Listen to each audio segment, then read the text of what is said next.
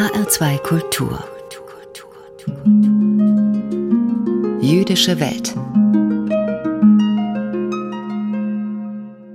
Es gibt Themen, um die seit eh und je heftig gestritten wird, weil sie von hoher Relevanz für die Menschen und die Gesellschaft als solche sind und weil sie tiefe Überzeugungen berühren. Ein solch heißes Eisen ist die Abtreibung. Oder besser die Frage, ob Abtreibungen erlaubt oder verboten werden sollen, ob sie strafbar oder straffrei sein sollen. Vor nicht allzu langer Zeit hat der oberste Gerichtshof der USA das Recht auf Abtreibung gekippt, nachdem es gut 50 Jahre Bestand hatte. Die Reaktionen darauf waren so heftig wie erwartbar. Denn gerade in der Abtreibungsfrage stehen sich zwei Lager nahezu unversöhnlich gegenüber. Auf der einen Seite das Pro-Life-Lager, dessen Anhänger der Meinung sind, dass dem ungeborenen Leben vom Moment der Empfängnis an unbedingter Schutz zu gewähren ist. Mit anderen Worten, sie lehnen Abtreibungen kategorisch ab, da das Leben des ungeborenen Kindes absoluten Schutz genießt. Auf der anderen Seite das Pro-Choice-Lager. Dessen Anhänger meinen, dass eine jede Frau das Recht haben muss, frei über ihren Körper zu entscheiden. Und da aus ihrer Sicht der Fötus Teil des Körpers der Mutter ist, müsse diese logischerweise auch das Recht haben, sich für oder gegen eine Abtreibung entscheiden zu dürfen. Und zwar ohne Wenn und Aber. Hier der unbedingte Schutz des ungeborenen Lebens und dort die unbedingte Entscheidungsfreiheit der Schwangeren. Doch wie steht das Judentum zu dieser Frage? Was sagen die Schriften zu diesem Streit? Sie sagen etwas, das die meisten eher überraschen dürfte, wobei das, was sie sagen, nicht unumstritten ist. Was wiederum klar ist, jedenfalls wenn man sich ein wenig mit Juden und dem Judentum auskennt und mit ihrem Faible für intellektuelle Auseinandersetzungen, Diskussionen und Kontroversen. Doch zurück. An wen denken Sie, wenn Sie von Abtreibungsgegnern hören? Den meisten dürften spontan religiöse Artgenossen in den Sinn kommen. Konservative Katholiken oder evangelikale Christen etwa. Und wo die sind, da sind orthodoxe Muslime oder Juden bestimmt auch nicht weit. Stimmt's? Umso größer ist die Überraschung, wenn man sich die Mühe macht, die älteste monotheistische Religion zu befragen. Denn dann wird klar, dass sich das Judentum nicht ohne weiteres im Lager der Abtreibungsgegner oder der Abtreibungsbefürworter finden lässt, sondern dass wir es mit einem Balanceakt zwischen den Fronten zu tun haben. Die Torah etwa erlaubt die Abtreibung zwar nicht direkt, aber sie verbietet sie auch nicht. Stattdessen gibt es im Buch Exodus klare Hinweise. Im Kapitel 21, Vers 22 geht es nämlich um zwei Männer, die sich in einem handfesten Streit befinden und die dabei eine schwangere Frau verletzen, sodass diese eine Fehlgeburt erleidet. In solch einem Fall ist lediglich Schadenersatz zu leisten, wenn kein weiterer Schaden entstanden ist.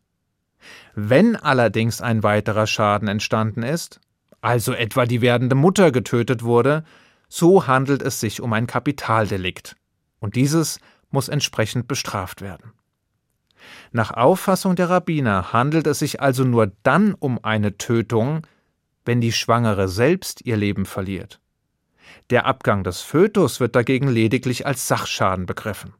Das heißt, wenn der Fötus nicht als vollwertiger Mensch begriffen wird, dann müsste eine Abtreibung in aller Regel erlaubt sein, oder? Nur nebenbei. Interessanterweise sind es genau diese Verse des Buches Exodus, auf welchen die strenge christliche Auslegung gründet, die Abtreibungen verbietet, die das ungeborene Leben also mit dem Leben nach der Geburt gleichsetzt. Wie das sein kann? Wie ein und derselbe Text gegensätzliche Ergebnisse hervorbringen kann? Ganz einfach. Weil das frühe Christentum einer Fehlübersetzung oder zumindest einer Fehldeutung aufsaß. In der Septuaginta also der frühesten Übersetzung der hebräischen Bibel ins Griechische, wurde ein zentraler Begriff falsch übersetzt. Das Wort Asson. Dieses bedeutet so viel wie ein weitergehender schwerer Schaden. In der griechischen Übersetzung hieß es dagegen Form. Form? Ja, Form. Und damit wurde der Sinn der Vorschrift vollständig auf den Kopf gestellt. Das klingt nun kompliziert, ist aber eigentlich ganz einfach. Im Original heißt es, wenn die Schwangere durch die kämpfenden Männer eine Fehlgeburt erleidet, aber kein weiterer Schaden entsteht, dann gibt es Schadenersatz. Wenn allerdings ein weitergehender, schwerer Schaden entsteht, also etwa die Mutter stirbt, haben wir es mit einem Kapitalverbrechen zu tun. In der griechischen Übersetzung lautet es nun Wenn die Schwangere durch die kämpfenden Männer eine Fehlgeburt erleidet, die aber noch keine Form hat, dann gibt es Schadenersatz. Wenn die Fehlgeburt dagegen schon eine Form hat, dann ist es Mord. Nach frühchristlichen Vorstellungen dauert es etwa 40 bis 80 Tage, bis der Fötus seine Form erhielt. Und spätestens ab diesem Zeitpunkt wurde eine Abtreibung als Mord begriffen. Dies war die Lehre, wie sie die Kirchenväter Tertullian und Augustin verbreiteten. Und dies wurde zur Basis christlicher Lehre, wie sie auch heute in Teilen noch vertreten wird, wobei sie in konservativen oder evangelikalen Kreisen noch einmal verschärft wurde. Doch Katholiken hin, Evangelikale her. Wenn man nun glaubt, dass sich das Judentum strikt an das hebräische Original des Textes angelehnt und die Abtreibung durchgängig erlaubt hätte, dann irrt man. Denn obwohl auch der Talmud an weiteren Stellen bestätigt, dass ein Fötus nicht den gleichen Wert hat wie ein Mensch, heißt das noch lange nicht, dass der Fötus wertlos wäre. Wenn eine Schwangere etwa am Schabbat stirbt, so darf ein Arzt alle Schabbatgesetze brechen, um das ungeborene Leben zu retten. Denn das ungeborene Leben ist werdendes Leben und damit ebenfalls schützenswert. Irgendwie jedenfalls. Es ist also potenzielles Leben und nicht nichts. Eine grundlose Abtreibung ist deshalb auch nicht ohne weiteres erlaubt, zumal der Mensch nach jüdischer Lesart nicht das uneingeschränkte Recht hat, über seinen Körper zu entscheiden. Schließlich ist unser Körper uns nur geliehen worden, solange wir auf Erden verweilen, und muss deshalb pfleglich behandelt werden. Was heißt das aber nun genau? Ist die Abtreibung im Judentum nun erlaubt oder verboten? So genau lässt sich das nicht sagen.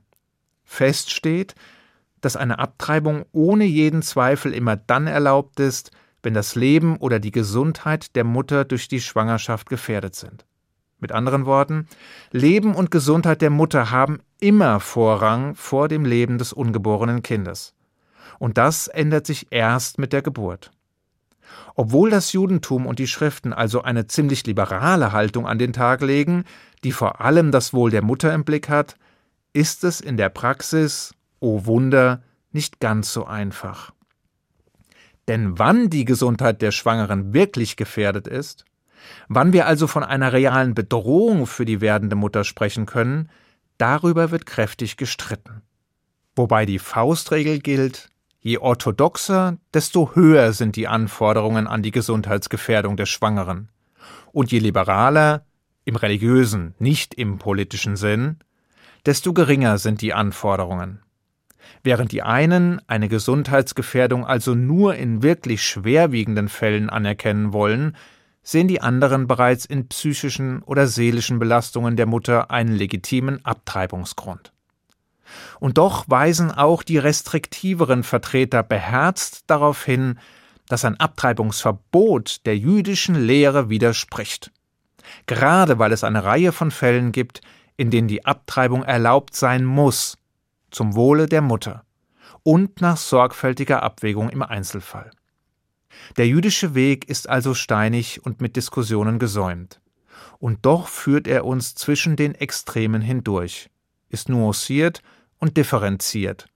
Und diese Balance sollte auch in Zukunft unbedingt bewahrt werden. Ich wünsche Ihnen einen guten Schabbat. Shabbat Shalom.